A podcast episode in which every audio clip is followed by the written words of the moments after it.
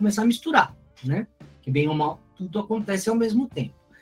Então, vamos começar por falar dos fatos geradores que não são folha, que bem ou mal a gente já mais ou menos demonstrou como eles chegam, né?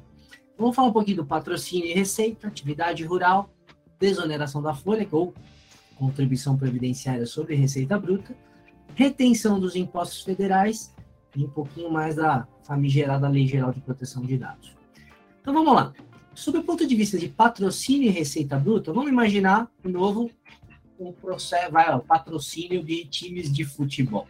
Eu não sei porque essa predileção, talvez porque o Brasil seja o país do futebol, né? Resolveram também tributar lá a Previdência. Enfim, dinheiro o que não, o que não para de rolar em futebol, né? Mas enfim, vamos imaginar que a sua empresa resolveu patrocinar, como eu disse, o time do coração.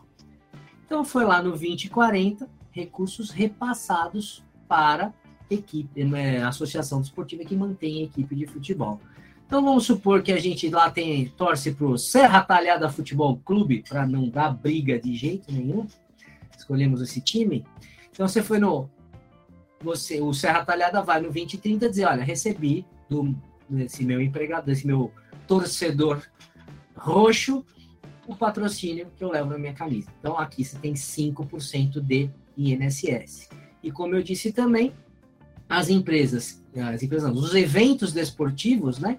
ou seja, onde toda essa galera que pagou ingresso para ver o jogo, um pedaço dessa receita vai para a Previdência no evento 3010. Isso quem faz é a Federação Paulista, a CBF, enfim, quem organiza os campeonatos. E isso tudo é exclusivamente informado na EFD Rei.